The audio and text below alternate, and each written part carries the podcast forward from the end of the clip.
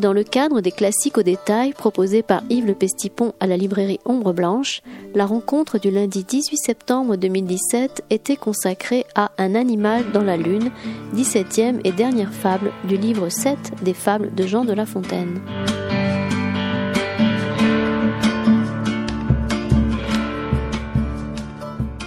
Voilà, bonsoir. Donc, on est reparti pour une nouvelle année des classiques au détail. Donc, je vous ai remis euh, là un petit programme que vous pouvez trouver un petit peu à la fin. Et donc, dessus, il y a le, les indications sur euh, je sais pas, la dizaine de séances qui sont prévues pour cette année.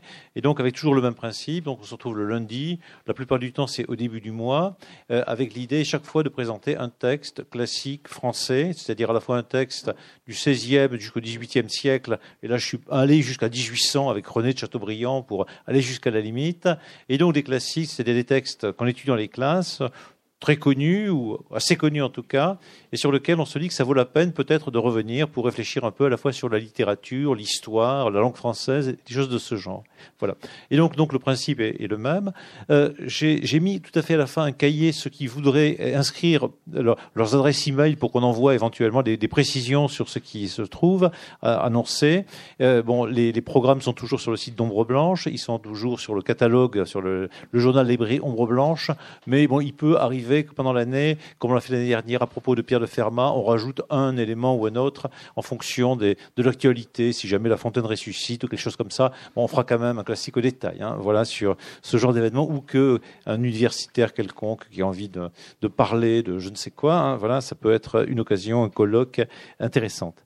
Voilà. Alors aujourd'hui, donc j'ai pris bon, un des auteurs que, que j'aime vraiment, qui est, qui est La Fontaine, euh, et j'ai essayé de prendre une fable qu'on ne connaît pas beaucoup hein, de La Fontaine, donc qui s'appelle Un animal dans la lune, que La Fontaine publie dans le second recueil des fables. Vous savez qu'il y a deux recueils de fables, c'est-à-dire deux ensembles chacun de plusieurs livres, six livres plus cinq livres.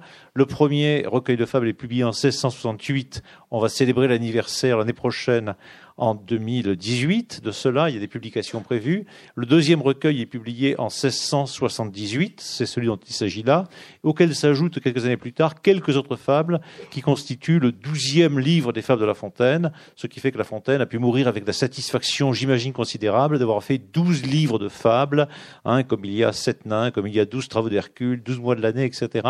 Douze, c'est mieux que onze pour un tas de raisons symboliques qu'on voit assez bien. Donc euh, là, on est en 1678. La Fontaine est née en 1621. Ça lui fait quelque chose comme 57 ans. C'est un homme âgé.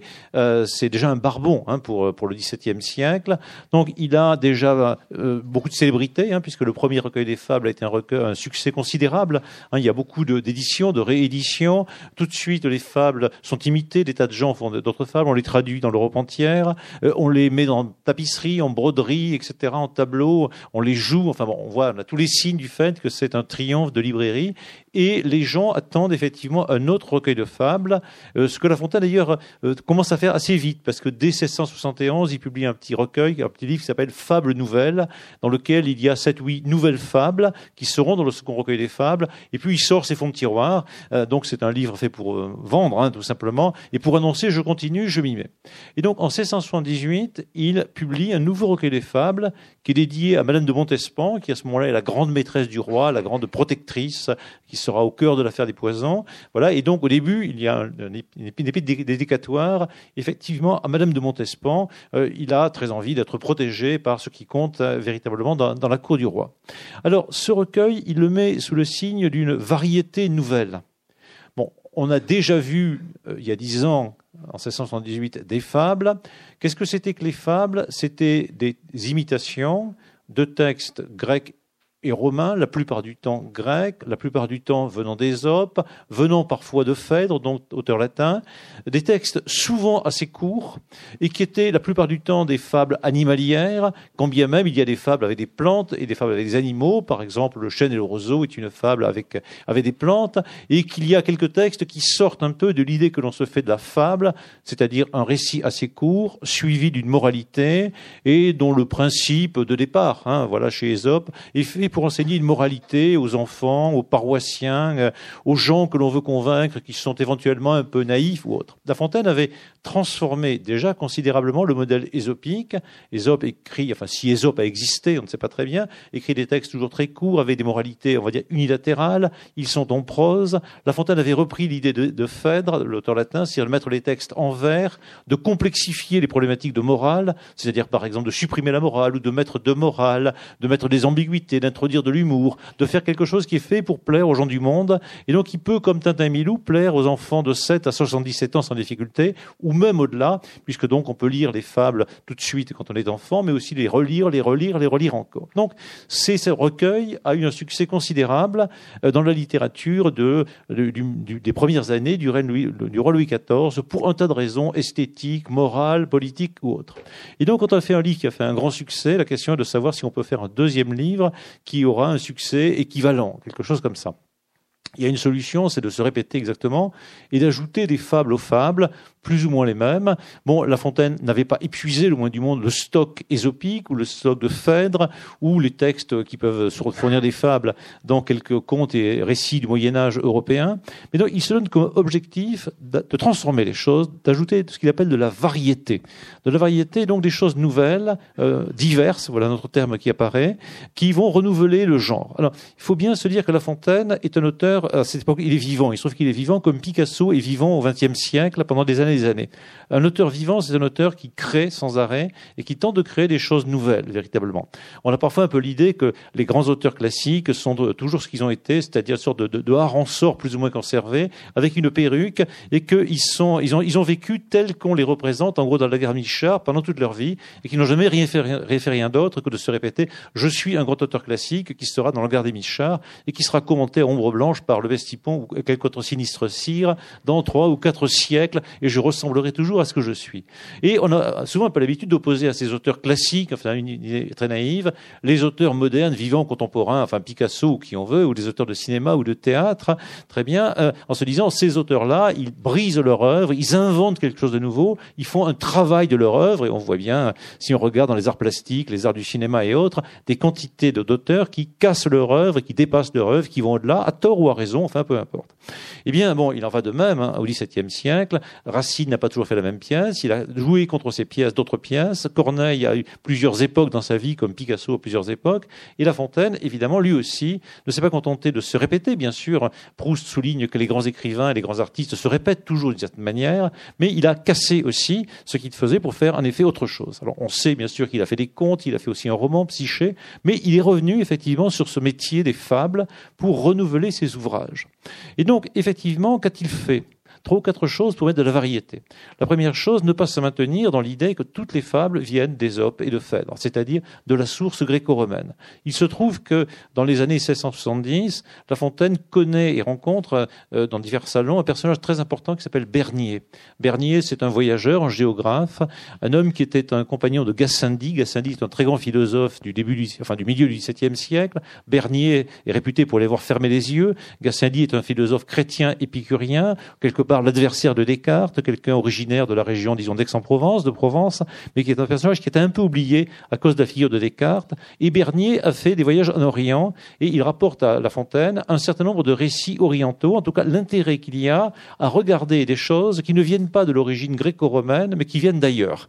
Et donc, effectivement, il y a tout un paquet de fables, dans le second recueil de fables, qui ont des sources orientales. Donc, première idée, diversifier. Diversifier, voilà. Soit du côté de l'Italie, de l'Angleterre, de l'Allemagne, parfois soit du côté fondamental de l'Europe. Mais deuxième idée, effectivement, complexifier les fables les rendre plus longues, avec des morales plus ambiguës, en traitant des sujets politiques plus complexes, avec beaucoup plus de subtilité.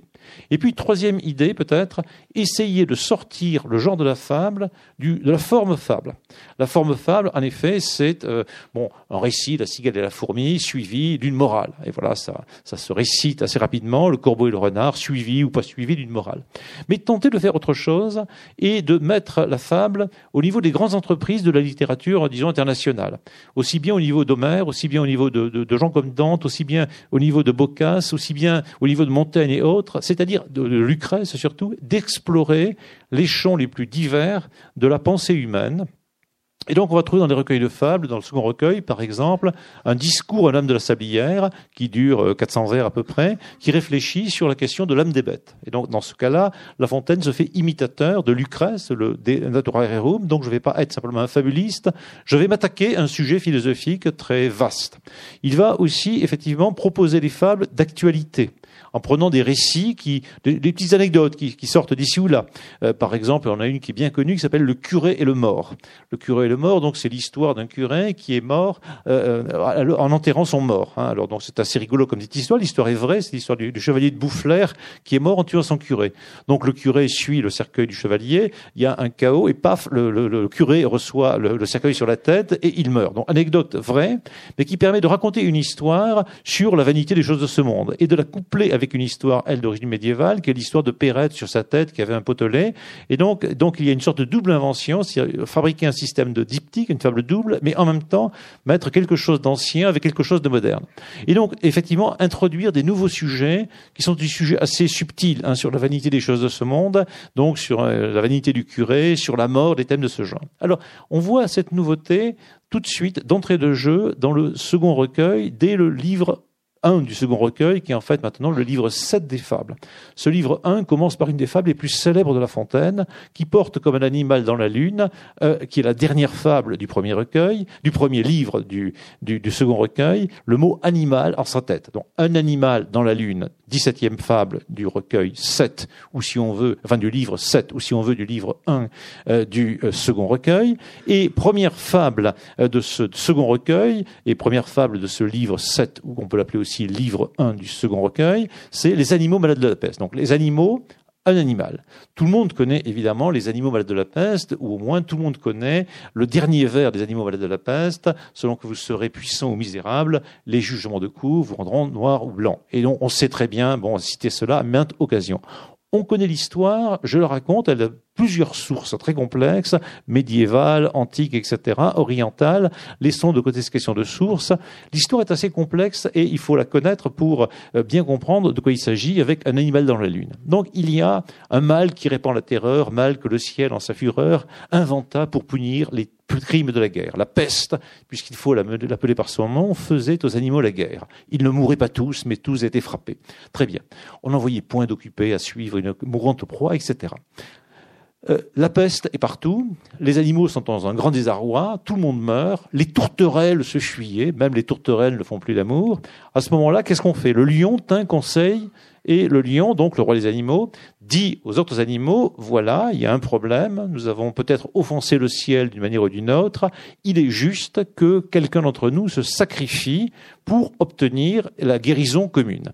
Et donc, pour qu'on se sacrifie, je propose qu'on cherche qui est coupable et qu'on l'exécute, hein, si on le trouve. Et quant à moi, dit-il, je suis moi-même coupable, je fais ma confession. Moi, quant à moi, j'ai même mangé quelques moutons, j'ai même mangé, m'est arrivé de manger le berger. Voilà.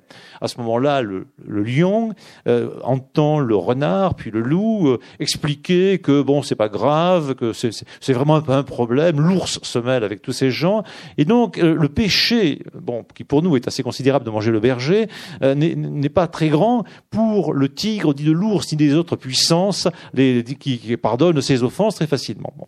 Et donc, effectivement, les puissants de ce monde, le tigre, l'ours, enfin tous ces gens-là, le loup, le, le renard n'avouent d'ailleurs pas leur faute et, pardonnent au lion euh, tranquillement. Quant à son tour, vint l'âne qui dit, euh, voilà, euh, je suis passé près d'un poids, près d'un près de moine, près d'un près de moine passant, je t'en dis de ce près la largeur de ma langue, je n'en avais nul droit, puisqu'il faut parler net. À ces mots, on cria haro sur le baudet. Et donc l'âne avoue son crime, il a mangé non pas un verger ou grand-chose, mais un petit peu d'herbe, et comme il l'avoue, et comme il est faible, effectivement, tout le monde le massacre, son juge, son crime fut jugé incapendable, on l'exécute immédiatement, et donc effectivement, selon qu'on est puissant ou misérable, les jugements de cour vous rendront noir ou blanc. Très bien. Alors on voit un peu la situation. C'est un peu la, question de la vengeance, du sacrifice. Il y a une société qui est affrontée à une difficulté considérable, la peste. Très bien, c'est des choses qui arrivent toujours, hein, une difficulté considérable. Une des solutions très anciennes, quand on a une difficulté considérable, la peste, voilà par exemple, c'est d'essayer de trouver un coupable euh, pour rétablir euh, un rapport avec le ciel, mais surtout pour rétablir l'ordre. Parce que si cette société euh, perd son ordre, eh bien, à ce moment-là, on risque d'avoir encore plus de mal, mais surtout les gens qui dominent la société risquent de perdre toute possibilité de domination. Et donc, à ce moment-là, le lion est fondé en bonne tradition, vraiment très ancienne, euh, judéo-chrétienne, non, bien bien antérieure, enfin voilà, de mille et mille sociétés antérieures. Faisons un sacrifice et sacrifions quelqu'un, un bouc émissaire, pour parler comme René Girard, mais aussi, euh, qui, qui sera désigné ou qui va se désigner lui-même, et donc la solution est trouvée. Et le lion s'appuie pour cela sur une tradition, on va dire, théologique. Le ciel, l'histoire nous apprend qu'on fit de pareils accidents, il parle de l'histoire, alors ça remonte aux Grecs, aux Romains, ou avant aux Égyptiens, à qui vous voulez, et puis il parle vraiment du ciel, véritablement. Donc il fait une espèce de mélange entre de la religion antique, hein, des religions antiques, et puis effectivement des religions chrétiennes, puisqu'il parle du ciel, il est dedans, il mélange tout ça avec, la notion de péché. Et donc euh, on a ceci, donc un monarque qui utilise les croyances des gens pour les fédérer contre quelqu'un en particulier qu'on va sacrifier. La fable ne dit pas si ensuite la peste a disparu. C'est pas le problème. Il est très possible que la peste continue, c'est pas grave. Mais euh, ce qu'il y a de sûr, c'est que un, l'âne est mort. Mais ce qu'il y a de sûr aussi, c'est que le pouvoir du roi, la structure politique du système, est au moins momentanément sauvé. Et donc, il y a une gestion du pouvoir que l'on connaît bien, effectivement. Il y a une crise, et on va utiliser la religion, les principes d'en haut, pour créer un effet de sacrifice, créer une victime, et ainsi l'ordre sera sauvé. on connaît bien ça, on a tué des juifs pour ce genre de raisons, des, des Tutsis, des Hutus, enfin qui vous voulez. À travers les époques, ça change bien entendu, et parfois les animaux aussi, pour essayer de purifier, grâce au sacrifice d'un bouc émissaire, quelqu'un. Donc c'est une gestion de ce que René Girard, que je reprends encore, appelle la violence et le sacré véritablement. Donc, on va opérer un acte de violence contre l'âne en particulier, en s'appuyant sur le sacré pour restaurer l'ordre politique, dans ce cas-là, au bénéfice du lion, du tigre, de l'ours, etc., etc. Tous ces gens qui sont là. Et au fond, à la fin, la Fontaine, très intelligemment, ne parle pas du fait de savoir si la peste a disparu ou n'a pas disparu. La seule chose qui compte, c'est que l'âne soit mort et que le système fonctionne, hein, tout simplement. Donc voilà, la bonne politique, c'est pas de guérir la maladie, c'est de sauver le système. Hein. Voilà le, le, principe. Donc on a là quelque chose que, euh, bon, qui est vieux, on va dire, euh, comme le monde, en tout cas comme l'humanité, ce genre de pratique, et qui évidemment au XVIIe siècle, on connaissait bien, on a utilisé ce genre de principe ici ou là pour massacrer quelques protestants, ailleurs quelques catholiques, enfin bon, etc. Bon, voyez, on peut tout imaginer, quelques roues, enfin quelques femmes, quelques sorcières, enfin bon voilà, il y a toujours un âne par-ci par-là qui dans certains cas s'auto-désigne lui-même, euh, ou alors quand il se, se pas, on le désigne. Hein, voilà, donc ça, marche assez bien comme des. Donc on a quelque chose comme le spectacle horrible d'un certain type de relation de pouvoir, c'est-à-dire effectivement quelque chose qui un roi qui utilise le religieux pour euh, effectivement rétablir l'ordre, il utilise les superstitions. C'est vraiment les idées que, quelque part, dans la tradition épicurienne, qui remonte à Lucrèce, on nous dit, euh, quelque part, la religion ne sert pas à nous ouvrir vers, le divin de manière pure, à, à, nous rassurer même euh, sur la mort peut-être. Au contraire, la religion sert à donner du pouvoir aux prêtres et à ceux qui par les prêtres ont du pouvoir par derrière. Et donc le sacrifice d'Iphigénie, hein, qui est dénoncé par Lucrèce au début de, euh, De Naturarium, ce n'est pas un acte religieux d'une grande pureté ou quelque chose comme ça, c'est un acte absolument infâme, hein, voilà, parce que la jeune fille meurt, bien entendu. Tout ceci, au bout du compte, au bénéfice de, de l'organisation de la guerre de on a besoin qu'une jeune fille meure, voilà, peu importe que ce soit objectivement efficace pour euh, que les vents se déclenchent, mais euh, ça sauve en tout cas Agamemnon et l'entreprise politique des Grecs. Donc c'est une dénonciation très ancienne et elle est au cœur d'une position qu'on peut qualifier de libertine. C'est-à-dire la religion est, on va dire, plus que l'opium du peuple. Hein, l'opium du peuple, c'est la formule bien, bien connue qu'on attribue à Marx, c'est-à-dire quelque chose qui permet au peuple d'être endormi. la religion est le moyen de construire ou de reconstruire l'État dans, euh, euh dans les situations de crise les plus diverses. Hein, voilà une critique. Et donc, c'est pas un opium hein, qui nous endort, qui, nous apaise, qui nous, fait voir les, éléphants roses, quelque chose comme ça. Pas simplement ça.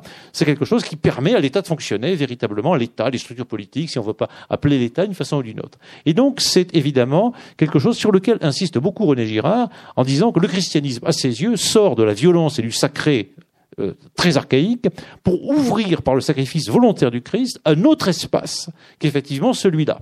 Et donc René est chrétien, et bien sûr ce n'est pas le cas du roi des animaux dans les animaux malades de la peste. Voilà le paysage.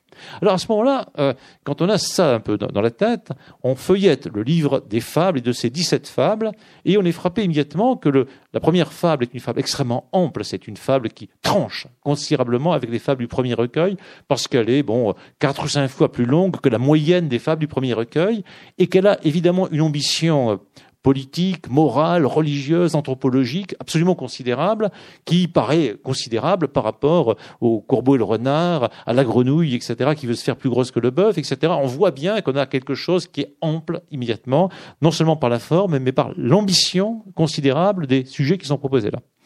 Et puis, quand on prend le recueil, qui est assez court, 17 fables, on voit que la fable 17 s'appelle Un animal dans la lune. Et donc, on a quelque chose qui fonctionne l'un par l'autre, mais apparemment, c'est d'une grande diversité. Parce que s'il y a les animaux et s'il y a un animal, dans un cas, on a quelque chose qui ressemble vraiment à une fable, il y a un tigre, il y a un ours, il y a enfin tout ce que l'on veut dans ce genre, il y a un âne, donc il y a un ensemble de personnages qu'on connaît dans les fables. C'est plutôt rigolo, enfin voilà, ces personnages, même s'il y a un fond tragique, en tout cas pour l'âne, mais l'âne, bon, on n'a pas tant pitié que ça que lui, parce que c'est que cela, parce que c'est un âne. Dans l'autre fable, on va la lire maintenant, on a de toute évidence un discours philosophique, on a l'actualité politique du moment, on a le roi Charles II, on a l'Angleterre, on a Louis XIV qui apparaît, et là, au lieu d'avoir euh, quelque chose qui nous plonge dans un temps très lointain avec celui où les bêtes parlaient, le temps des mythes et des fables, on est dans l'actualité immédiate, et non seulement dans l'actualité, mais dans le futur puisque les derniers mots de la fable dessinent, font esquisser comme la possibilité d'un projet politique. Donc on a deux histoires extrêmement différentes, on a deux histoires qui par leur ton, leur manière d'être, etc., sont comme opposées, on a quelque chose qui relève classiquement du genre de la fable, et quelque chose qui en face relève de notre genre, qui semble être le discours philosophique mis en vers, c'est-à-dire quelque chose qui relève de Lucrèce ou de gens de ce genre, c'est-à-dire d'une tradition qui est celle de la poésie philosophique. C'est-à-dire, on va mettre en vers un certain nombre d'idées qui peuvent se trouver chez Gassendi, chez Descartes, chez Malebranche bientôt et quelques autres, et aussi d'idées politiques qui sont cousues ensemble. Alors, je vais lire cette fable un peu longue, et puis on va revenir un petit peu sur le contexte et ce qu'elle peut nous raconter. Je voulais simplement donc d'abord vous inviter à la plier, au moins par souvenir, sur la fable des animaux malades de la peste, qui est une fable extraordinaire et qui est une fable anthropologiquement très forte. Et là, ça sera comme le l'avers et le revers, comme un galet qu'on tourne et qu'on retourne un animal dans la lune. Alors, je l'ai photocopié dans l'édition de la Pléiade. La, fable est accompagnée d'une gravure de chevaux. La Fontaine a voulu absolument que toutes ces fables soient accompagnées d'une gravure qui est plus ou moins symbolique, plus ou moins précise. Chauveau est un grand graveur du XVIIe siècle, hein, tout à fait de la deuxième moitié du XVIIe siècle. Et donc, ça fait partie d'éditions de luxe. Donc, lire le texte de La Fontaine, c'est le lire avec, avec la gravure aussi, bien entendu. Hein. C'est pas comme une BD, mais la, la gravure est quelque chose qui éclaire le texte et le texte éclaire la gravure. Fable 17, un animal dans la lune. Pendant qu'un philosophe assure que toujours par leur sens les hommes sont dupés, un autre philosophe jure qu'ils ne nous ont jamais trompés. Tous les deux ont raison. Et la philosophie dit vrai quand elle dit que les sens tromperont tant que sur leur rapport les hommes jugeront. Mais aussi, si l'on rectifie l'image de l'objet sur son éloignement, sur le milieu qui l'environne, sur l'organe et sur l'instrument, les sens ne tromperont personne. La nature ordonna ces choses sagement. J'en dirai quelques jours les raisons amplement. J'aperçois le soleil. Quelle année la figure? Ici-bas, ce grand corps n'a que trois pieds de tour, mais si je le voyais là-haut dans son séjour, que serait-ce à mes yeux que l'œil de la nature? Sa distance me fait juger de sa grandeur. Sur l'angle et les côtés, ma main la détermine. L'ignorant le croit plat, j'épaissis sa rondeur, je le rends immobile, et la terre chemine. Bref, je défends mes yeux en toute sa machine, ce sens ne me nuit point par son illusion, mon âme en toute occasion développe le vrai caché sous l'apparence. Je ne suis point l'intelligence avec mes regards peut-être un peu trop prompts, ni mon oreille lente à m'apporter les sons. Quand l'eau courbe un bâton, ma raison le redresse. La raison décide en maîtresse. Mes yeux, moyennant ce secours, ne me trompent jamais, en me mentant toujours. Si je crois leur rapport, erreur assez commune, une tête de femme est au corps de la lune. Y peut-elle être? Non. D'où vient donc cet objet? Quelques lieux inégaux font de loin cet effet, la lune nulle part n'a sa surface unie, euh, montueuse en des lieux, en d'autres aplanie, l'ombre avec la lumière y peut tracer souvent. Un homme, un bœuf, un éléphant. Naguère, l'Angleterre y vit chose pareille. La lunette placée, un animal nouveau parut dans cet astre si beau, et chacun de crier merveille. Il était arrivé, là-haut, un changement qui présageait sans doute un grand événement. Savait-on si la guerre entre tant de puissance n'en était point l'effet? Le monarque accourut. Il favorise en roi ses hautes connaissances. Le monstre, dans la lune, à son tour lui parut. C'était une souris cachée entre les vers. Dans la lunette était la source de ses guerres. On en rit. Peuple heureux, quand pourront les Français se donner comme vous tout entier aux beaux-arts, à ces emplois?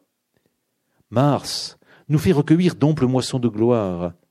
C'est à nos ennemis de craindre les combats, à nous de les chercher, certains que la victoire, amante de Louis, suivra partout ses pas. Ces lauriers nous rendront célèbres dans l'histoire, même les filles de mémoire ne nous ont point quittés. Euh, nous goûtons des plaisirs, la paix fait nos souhaits et nos poings nos soupirs. Charles en sait jouir. Il saurait dans la guerre signaler sa valeur et mener l'Angleterre à ses jeux qu'en repos elle voit aujourd'hui. Cependant, s'il pouvait apaiser la querelle, que d'encens Est-il rien de plus digne de lui? La carrière d'Auguste a-t-elle été moins belle que les fameux exploits du premier des Césars? Ô peuple trop heureux, quand la paix viendra-t-elle nous rendre comme vous tout entier aux beaux-arts? Voilà une fable qui n'est clairement pas faite pour les enfants, comme la cigale et la fourmi ou le chêne et le roseau. On ne l'apprend pas dans les écoles primaires ni dans les collèges. Euh, c'est un peu euh, assez normal. Et, donc, par rapport aux fables du livre 1, on est vraiment dans d'autres enjeux. Et au demeurant, c'est une fable qui a plus de difficultés pour traverser les siècles que les précédentes, puisque les fables que j'ai citées précédemment semblent faire abstraction de l'actualité politique et morale et religieuse du XVIIIe siècle. Euh, il faut être érudit pour aller chercher qui se cache derrière le chêne ou le roseau, des choses de ce genre. On peut très bien savoir, ne pas savoir que le Nord désigne Colbert et euh, peut-être et euh, lire sans aucune difficulté le chêne et le roseau. Donc on n'a pas besoin nécessairement de connaître le contexte politique et moral pour lire avec plaisir ces fables-là. Euh, tandis que dans celle-là, bien entendu, si on ne sait pas que l'Angleterre est l'Angleterre, que Charles II est le roi d'Angleterre à ce moment-là, que Louis mène un certain nombre de guerres, qu'on se situe dans les années 1675-16 quand La Fontaine écrit ses fables, euh, qu'il y a des débats politiques et moraux sur les apparences, etc., euh, qu'il y a la création de l'observatoire à, Londres de Greenwich, etc., dont on va reparler, eh bien, évidemment, cette fable-là perd non seulement de son sel, mais de son sens. C'est une fable qui convoque un lecteur qui, sans être érudit, est nécessairement soit un contemporain de La Fontaine au courant de l'actualité, soit quelqu'un qui, portant un regard rétrospectif sur ce texte, est un minimum historien. Hein, voilà la chose. Donc on a un texte classique, comme beaucoup de textes classiques, euh, qui a besoin de notes de bas de page. Et dans cette édition de la Pléiade de Jean-Pierre Collinet, ça fait un festival de notes de bas de page, parce qu'en effet, chaque vers, euh, bon, on ne sait pas très bien, mais euh, a besoin d'explications de, plus ou moins érudites pour savoir qui peut être ce sous telle ou telle allusion. Donc on a vraiment une variété considérable par rapport aux fables du premier recueil, et même à l'intérieur du second recueil, où on trouve des fables comme les deux coqs, hein, deux coqs vivaient en paix, une poule survint, et voilà la guerre allumée, qui est une fable, on va dire, classique, puisqu'il y a deux coqs, une poule, on se bat, etc. Hein, et puis un peu, de, misogynie, et voilà, très bien. Et puis les coqs sont là, ils sont mécontents. Et eh bien là, on a quelque chose qui est de notre ordre. On se dit, oulala, euh, il faut convoquer Descartes, Gassendi, la tradition philosophique, Lucrèce et autres, et la politique. Donc on a quelque chose qui est d'une autre nature, de toute évidence. Et c'est d'autant plus important que c'est une fable qui se à la fin du livre que La Fontaine met en valeur et qu'il propose comme quelque chose, comme une sorte de, non pas de conclusion tout à fait du livre, mais de moment de suspension vers quelque chose qui va suivre, qui sera le livre 8, qui va commencer par des fables sur la mort. Hein. Et donc, voilà, donc une ampleur considérable politique, et puis la mort qui va arriver juste après dans, dans les fables qui vont suivre.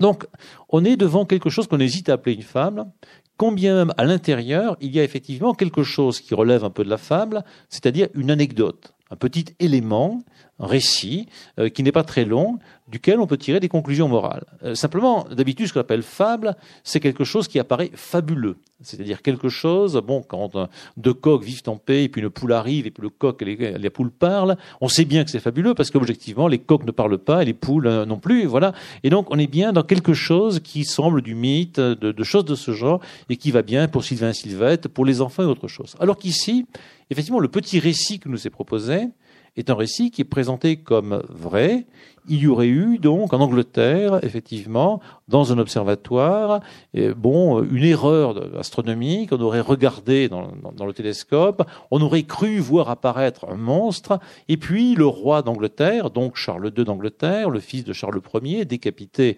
quelques années plus tôt, euh, vient vient mettre son œil dans la lunette et là dire non, ce n'est qu'une souris, et on rit et la solution est trouvée. Donc il y aurait effectivement une anecdote qui serait présentée comme vraie et au fond, il n'est pas invraisemblable, effectivement, qu'une souris se glisse dans un télescope, et voilà. Et c'est une anecdote qui est intéressante, on va dire euh, historiquement, parce que si pour nous le télescope est un instrument assez ancien, donc au XVIIe siècle, c'est ce qui se fait de mieux. Hein, ça vient de sortir, Galilée n'est pas, mort depuis si longtemps, donc on est sur la science contemporaine, on va dire, euh, comme si on avait un accélérateur de particules dans, une fable écrite par un auteur contemporain. Non, on est avec de la science moderne. On est par ailleurs euh, dans quelque chose qui est important pour l'Angleterre et pour la science contemporaine. Le roi Charles II vient en effet d'inaugurer, c'était sur sa demande, sur son ordre, l'observatoire de Greenwich, celui qui a donné son nom ensuite au méridien de Greenwich, je crois que c'est en 1673. Et donc, en effet, le roi Charles II, dont on dira quelques mots par ailleurs, s'intéresse, c'est la restauration anglaise, après le règne de, enfin, le moment de pouvoir de Cromwell, donc s'intéresse en effet à la création du savoir scientifique, à la diffusion de ce savoir scientifique.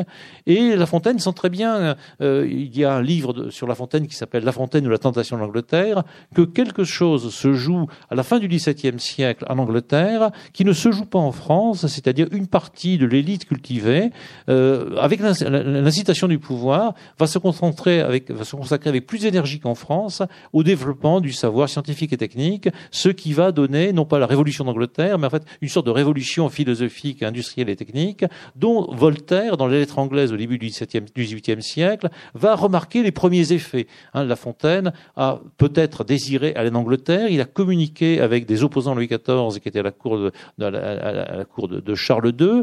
Euh, il est intéressé par la duchesse de Bouillon qui sert journal là-bas. Il, il, a des correspondances avec Saint-Évremont. On suppose qu'à un certain moment, il a pensé aller en Angleterre, mais il était vieux, il faisait froid, il parlait pas anglais, etc. Il n'y est pas allé, mais il s'est intéressé vraiment à l'Angleterre. Une des fables du dernier recueil s'appelle Le renard anglais, qui témoigne effectivement de, son intérêt pour l'Angleterre et pour la philosophie anglaise. Et donc La Fontaine a sans doute senti un espèce de basculement qui, à ce moment-là, a été euh, à peu près imperceptible dans les années 1670 et autres, c'est que l'Angleterre était sur le point d'opérer euh, dans l'histoire de l'Europe une révolution que la France allait un petit peu manqué au XVIIIe siècle, et une révolution qui donnera la grande révolution industrielle en Suisse, qui donnera une avance. Alors là, il y a des raisons sociales, économiques, politiques, religieuses, etc. à tout cela. Donc là, il y a un fait nouveau, il y a un télescope, une lunette, enfin un fait relativement nouveau, c'est-à-dire que donc, euh, je ne sais pas, Rabelais n'a pas, n'a pas utilisé une lunette astronomique. Voilà, c'est un fait nouveau, c'est pas un fait du Moyen Âge. Et puis en plus, c'est un fait euh, d'actualité récente. Hein. Voilà, la, création de l'observatoire de Greenwich, c'est quelque chose qui vient de sortir le roi Charles II est parfaitement vivant. Est-ce que le fait est attesté par un récit anglais quelconque. Est-ce que le fait est vrai hein, Deuxième question, ce petit récit.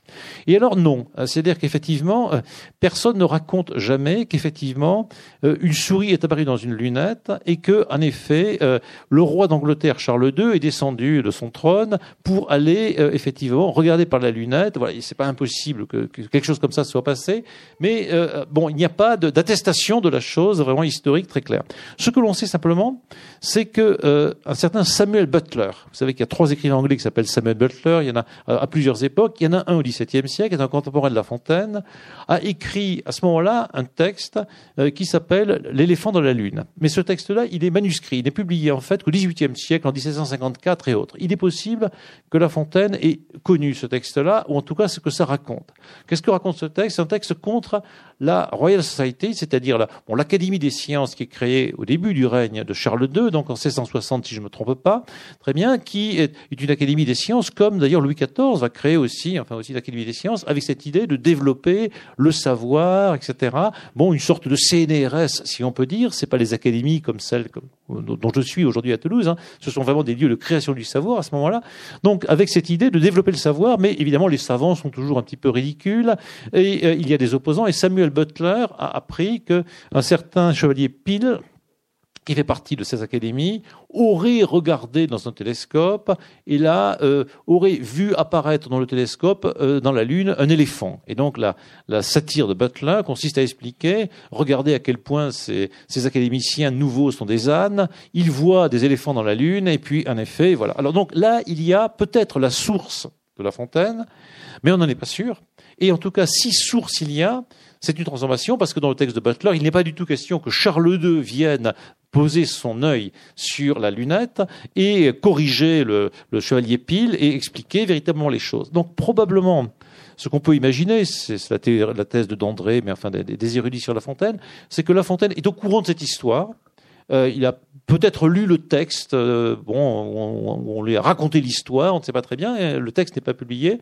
Bon, on ne sait pas très bien, hein, voilà, on ne sait pas. Et à partir de cette histoire, il a fabriqué lui et peut-être avec quelques copains, hein, enfin voilà, une histoire qui est en fait, qui a l'air d'être vraie, qui a l'air historique, mais qui est euh, une galéjade probablement. Et alors cette histoire, elle intéresse La Fontaine. On voit ce qu'il ajoute par rapport à l'histoire que raconte Butler. Butler, donc il y a un savant ridicule. Bon, il y a toujours des savants ridicules. La, la société anglaise académique est ridicule. Voilà la thèse de Butler. Voilà ce qu'il essaie de dire hein, un peu dedans.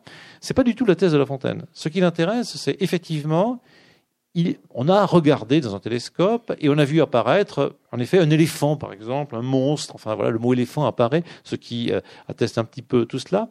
On a vu apparaître un monstre et immédiatement, le peuple, les gens, se demandent s'il n'y a pas là un signe, on va dire, un signe du, destin, un signe des dieux. Hein. je, relis un petit peu ce passage.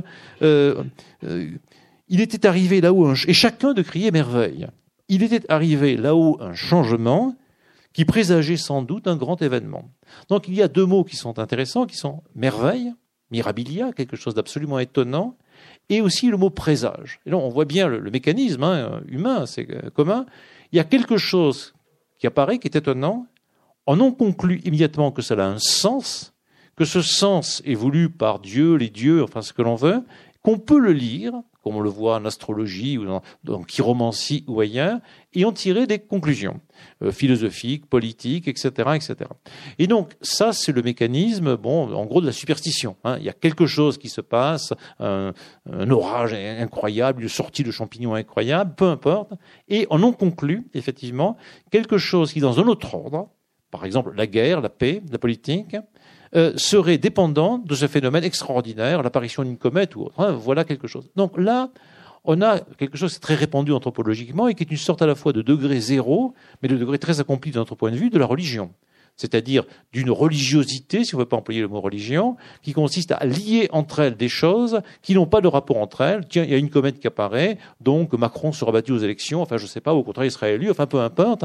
Et donc on est tous un peu comme ça, on a tous envie effectivement d'établir des liens très rapides, et on voit bien qu'il y a toujours des charlatans, mais aussi des hommes de pouvoir, des papes, enfin qui on veut, qui peut utiliser, qui peuvent utiliser cette tendance à relier les événements pour, euh, sans esprit critique, pour dominer les peuples ou les guider dans la direction où on veut. Or, le roi, le roi, lui, va descendre de son trône et se mettre dans cette position de regarder dans une lunette. Alors là, c'est un, point assez important. Bon, je suppose que certains d'entre vous sont allés à la Société d'astronomie populaire et ont regardé à Toulouse joliment dans la lunette. Et quand on va dans une lunette, on n'est jamais très digne. C'est-à-dire qu'on se met dans une position, on ferme l'œil, on ouvre la... Bon, on se met dans un niveau horizontal, on a une sale gueule, enfin, parce qu'il faut regarder, c'est pas facile. Voilà, on se met comme n'importe qui. Et que je sois le roi, que je sois Macron, que je sois Jupiter, ou que je sois Charles d'Angleterre, je suis ramené à ma corporéité d'homme ordinaire qui va regarder avec difficulté à travers l'instrument nécessaire, qui est la lunette, quelque chose. Et donc, je sors de ma position euh, de roi sur le plus haut trône du monde. Il ne s'agit pas de montrer mon cul, comme dans le texte de Montaigne et des textes très anciens, mais de me mettre horizontal avec le peuple et de regarder. Et bon, le roi accepte de faire ça. Donc, au lieu d'être roi simplement par, par un décret des puissances suprêmes, d'être roi par son sang bleu ou je sais pas quoi, il se met comme un homme ordinaire, il devient un peu comme le rêve peut-être, je sais pas, le roi citoyen, vous savez, c'est Louis-Philippe hein, qui rêvait un peu de ça, il devient un citoyen, si on peut dire, hein, c'est un roi un peu démocratique, enfin il se met à l'horizontale, je ne dis pas que c'est la vérité de Charles II en fait, hein, bien sûr, mais il se met dans cette position de, de descendre et il regarde comme n'importe quel homme peut regarder, effectivement le ciel à travers une lunette astronomique. Et lui, il voit ce que les autres ne voient pas. Il voit mieux que les autres. Bon, très bien, il est un peu plus doué, mais c'est pas parce qu'il est nécessairement le roi. Il voit un peu mieux que les autres et il dit qu'en effet c'est une souris, et là il rit, et le peuple rit. Alors, nouvel élément, alors, le roi rit, bon, d'habitude un roi ne rit pas. Bon, alors maintenant, euh, disons, au XXe siècle, on aime bien les présidents de la République qui sourient, qui rient, etc. Mais bon, Louis XIV ne se présente pas comme un rigolard qui rit sur les tableaux, euh, ni Richelieu, ni Louis XIII, ni autre chose comme ça. Hein, le rire est sans doute le propre de l'homme, il a quelque chose à voir avec le diabolique. Le rire, on sait bien que c'est quelque chose qui n'est pas très bien vu dans un grand nombre de traditions philosophiques. Hein, vous savez qu'on a débattu pendant longtemps de savoir si le Christ avait ri ou pas, hein, et que dans le roman célèbre d'Umberto Eco, on voit apparaître un débat très considérable sur le fait de savoir s'il y a une théorie du rire faite par Aristote, et que donc cette théorie de rire, si elle existait, fonderait une légitimité, une sainteté du rire, etc. Et donc le rire, on va dire, n'est pas très bien, et euh, c'est la tradition de Démocrite. Démocrite est le philosophe rieur par excellence, on le représente constamment comme une espèce de rigolard, et donc Démocrite, c'est le fondateur de la philosophie matérialiste, hein, il y a Démocrite, puis a Lucrèce, puis a Épicure, puis a Lucrèce. Et donc, c'est le type qui rigole tout le temps. Bon, voilà, on ne sait pas s'il rigolait vraiment. Et donc, qui, quand il rit, évidemment, déforme son visage, perd ce visage divin qui est le nôtre, peut-être, quand nous avons l'air un peu mélancolique, beau, amoureux aussi. Regardons au loin, regardez dans les, tableaux de, euh, dans, les musées italiens, vous avez la Vierge à l'enfant, Marie-Madeleine, etc. Elles sont pas en train de rigoler. Elles sont avec un air serein, mais elles ne rigolent pas. Imaginez la Vierge Marie ou le Christ en train de rire aux éclats. Vous avez des visages immédiatement un peu diaboliques, c'est le diable hein, qui rit véritablement. Et donc le rire, c'est une tradition philosophique contre une autre. Euh, l'autre tradition philosophique consiste à dire il faut se tourner vers le ciel des idées, euh, il faut être grave, il faut être sérieux, des choses de ce genre. Et donc c'est une bonne vieille idée hein, que l'épicurisme, et par derrière Lucrèce, et par derrière Démocrite, a à voir avec le rire. Et Rabelais reprend bien entendu cette idée-là, hein, euh, avec beaucoup d'énergie. Et donc il y a une tradition du rire que Montaigne illustre et bien d'autres auteurs. Le rire est impertinent, bien entendu, et le rire est plutôt matérialiste. Hein. Voilà l'idée, ce qui ne veut pas dire que tous les matérialistes rient et que les gens qui ne sont pas matérialistes euh, ne rient jamais. Hein. voilà le, point. Mais il y a une opposition. Or, ici, effectivement, le roi rit. Alors maintenant, si je me. Et donc, c'est dans ce moment de connaissance, savoir, rire, où le roi se met au niveau de tout le monde, voit, comme tout le monde peut voir, voit un peu mieux que tous les autres, mais grâce à un instrument pas grâce à, je sais pas, son code génétique qui ferait qu'il verrait mieux naturellement. Il faut, il faut que lui aussi passe par un instrument parce que sinon, voilà, le, roi est un homme, donc il a besoin d'une lunette, bien sûr.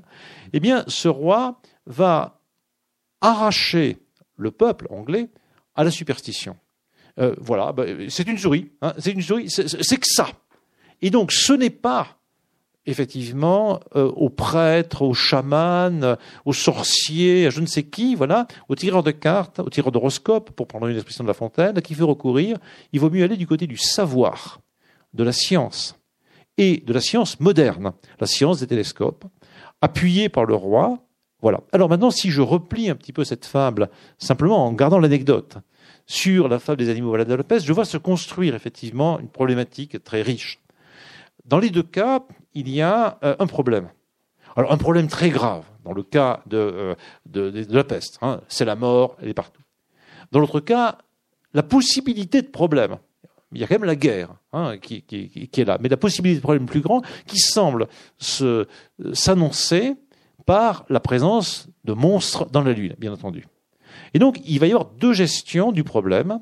il y a la gestion par le roi numéro un, le lion, qui dit, ben voilà, la solution du problème, c'est recourons à l'histoire, avec un grand H, recourons aux traditions, au ciel, voilà, dévouons-nous, enfin plutôt dévouons un type par là, et faisons un sacrifice, et ça ira mieux. Bon, et, en effet, c'est ce qu'on fait, on sacrifie un, âne.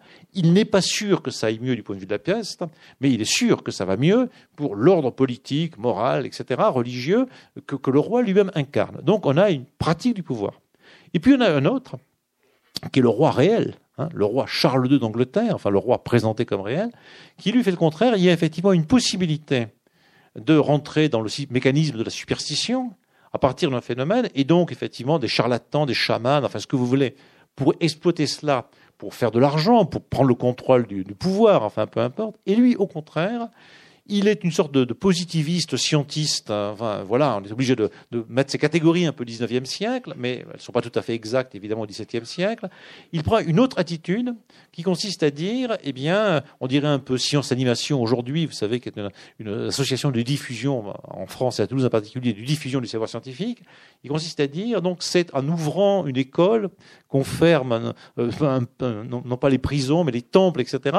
C'est en ouvrant l'œil et le bon en regardant humainement à travers le télescope et en riant que l'on peut faire reculer au bout du compte la superstition et au bout du compte, effectivement, créer la paix. Hein, voilà l'idée. Et donc on a une politique contre une autre. on, voit bien hein, celle du lion, et puis on voit bien ici celle de Charles II. Et on sent bien, évidemment, que là, on est dans les intentions politiques de La Fontaine. La Fontaine, il vit sous Louis XIV. Il n'aime pas beaucoup Louis XIV. Il n'aime pas beaucoup Louis XIV pour plusieurs paquets de raisons. Louis XIV prend le pouvoir en 1660. Effectivement, il est roi depuis un certain nombre d'années, mais il est trop jeune pour avoir le pouvoir. Et puis, euh, quand il a 16 ans à peu près, il laisse régner encore un peu Mazarin jusqu'à sa mort. Euh, bon, parce que, en effet, euh, bon, il n'est pas si pressé que ça. Il, voilà, il, il, aime faire le cheval, il aime faire du cheval, il aime bien courir les filles, etc. Voilà. Mais on le prend pour un jeune un peu idiot. Puis on connaît bien l'histoire. En 1660, alors qu'on pouvait s'attendre à ce que Louis XIV prenne pour premier ministre quelqu'un qui s'appelle Nicolas Fouquet, qui était le grand protecteur de La Fontaine, qui est le surintendant des finances, un homme extrêmement intelligent, évidemment naturellement un peu escroc, etc. Enfin, mais très malin, protecteur de Montaigne, etc.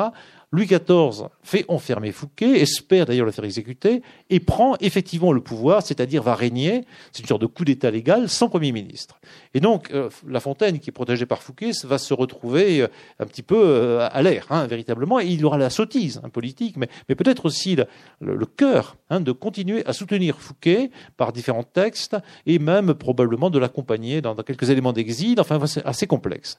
Donc, La Fontaine euh, n'aime pas beaucoup Louis XIV à cause de ce premier élément, mais aussi parce que la politique de Louis XIV lui apparaît comme une politique de la guerre.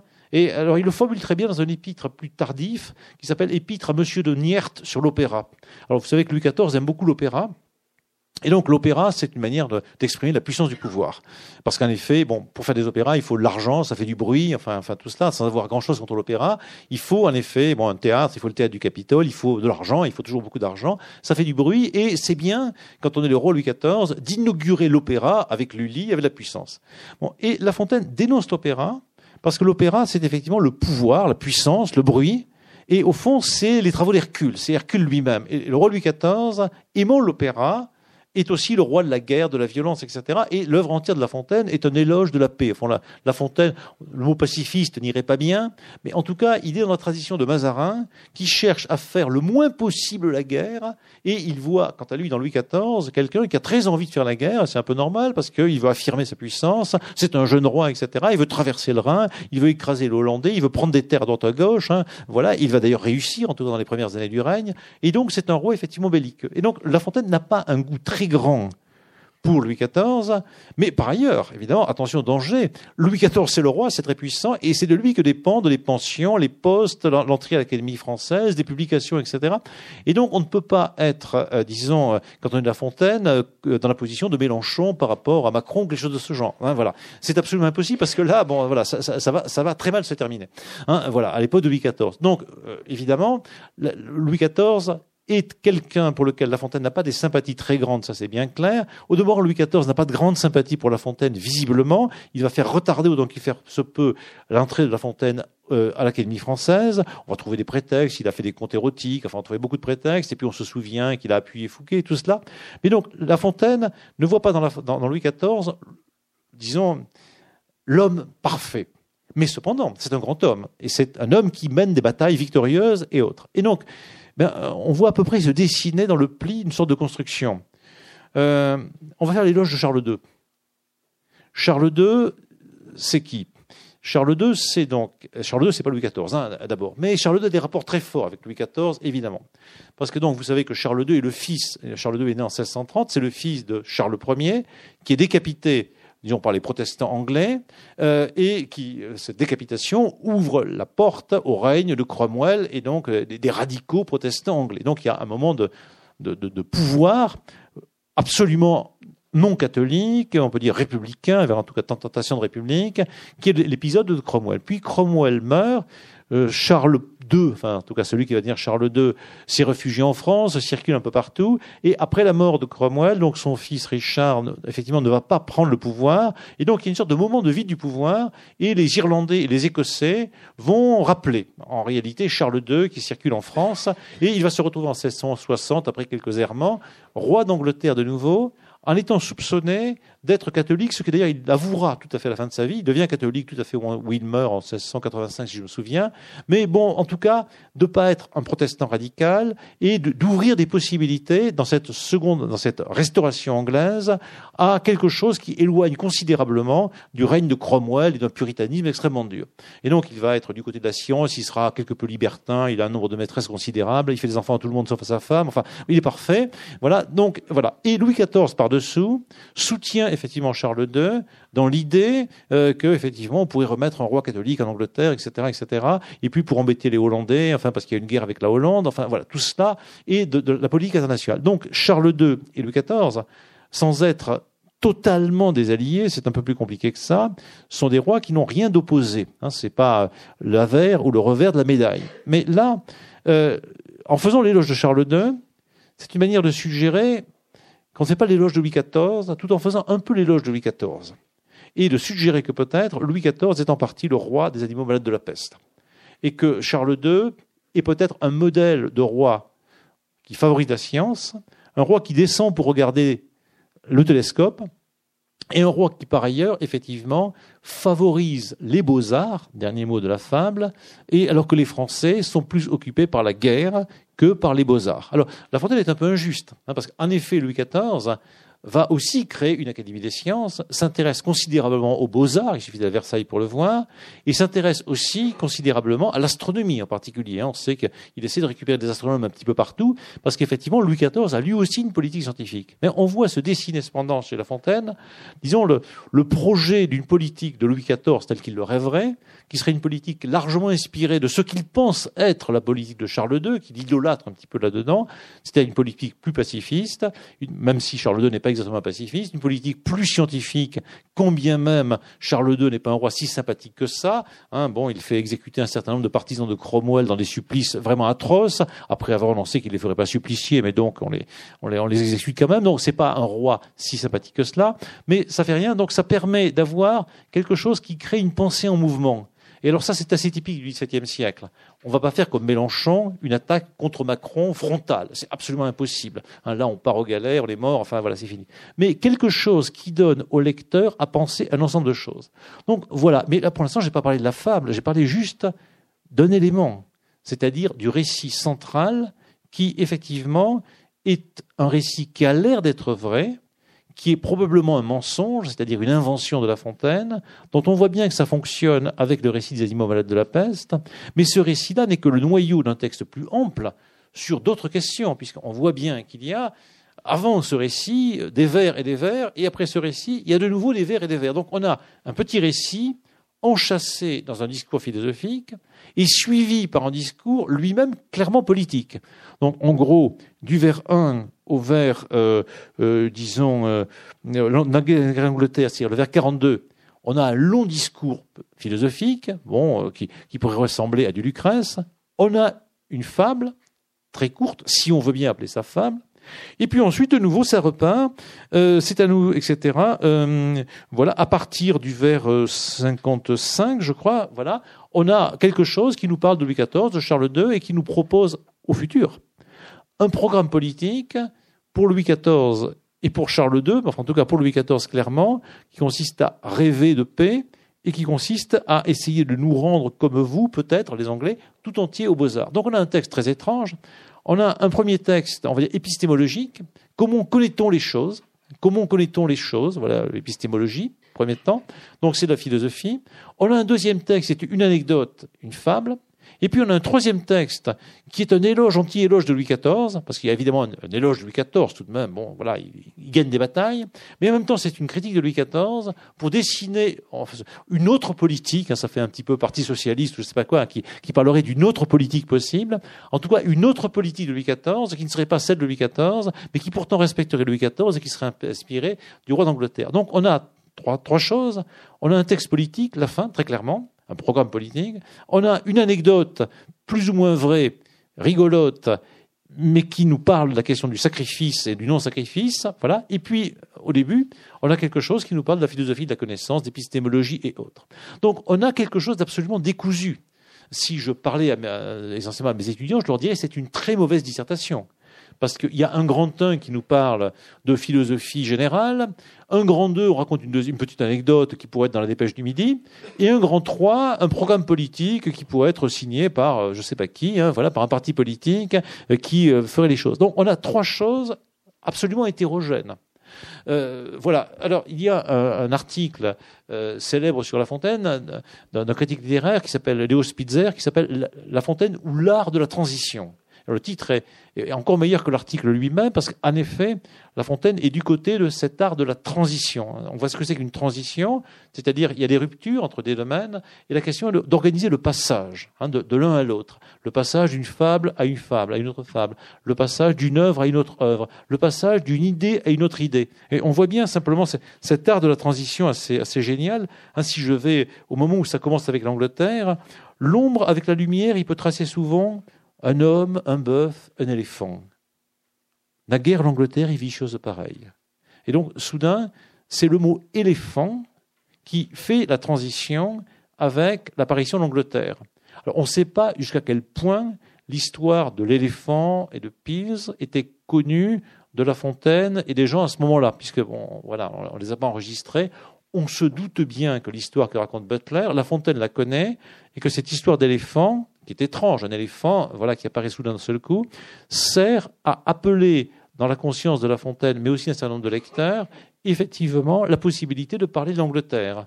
Et puis vous voyez aussi comment ça transite aussi par naguère l'Angleterre. Alors c'est un autre type de transition, c'est des rimes intérieures. Naguère l'Angleterre qui va rimer. L'éléphant, naguère.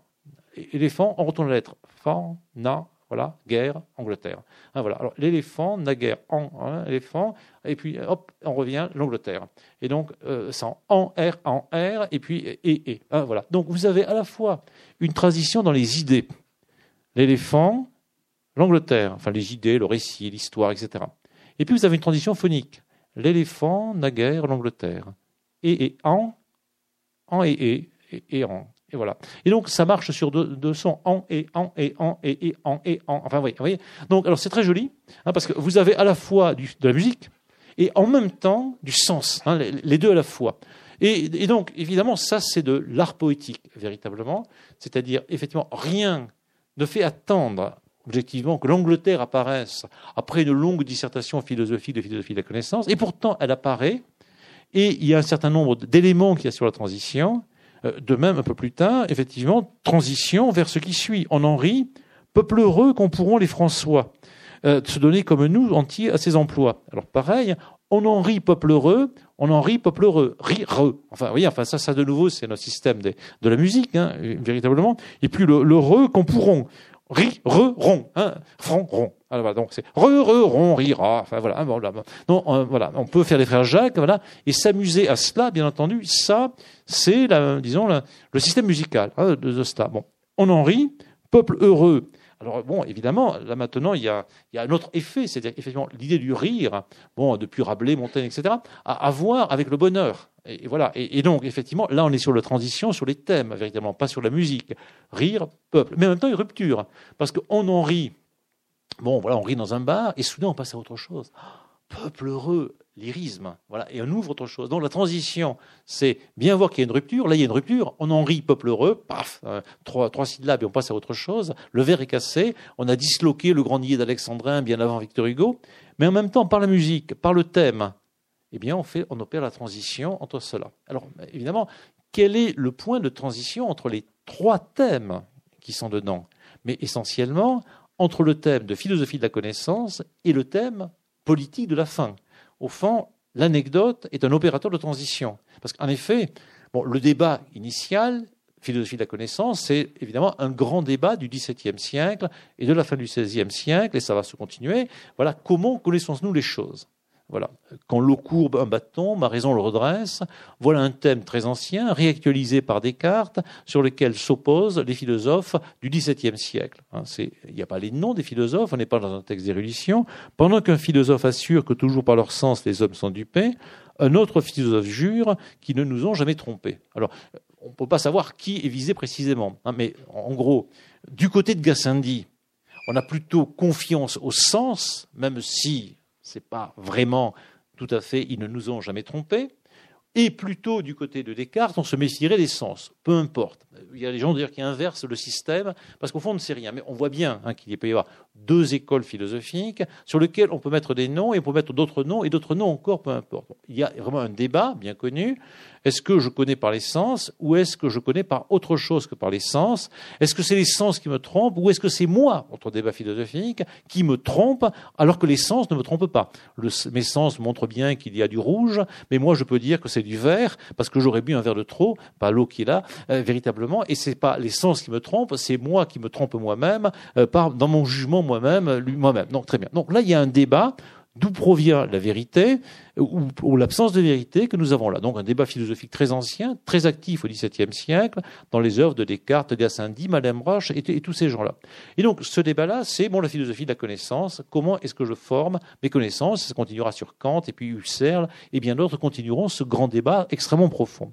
Au XVIIe siècle, il est, il est vraiment fondamental parce qu'effectivement, euh, on ne se satisfait pas de l'idée, au XVIIe siècle et déjà à la Renaissance, que l'essentiel de ce que nous savons est révélé. Hein, pour l'essentiel, voilà, il y a effectivement des choses qui nous sont apportées. Alors, est-ce que je dois douter de tout? Est-ce que je dois trouver un principe à ma connaissance? On va dire que c'est le cœur du discours de la méthode. Hein, il y a ce grand passage du doute, et puis on va essayer de reconstituer par le je pense, je suis, une certitude. Donc, il est vraiment sur un débat d'actualité fondamental pour l'histoire européenne de la pensée Comment connaissons-nous ce que nous connaissons?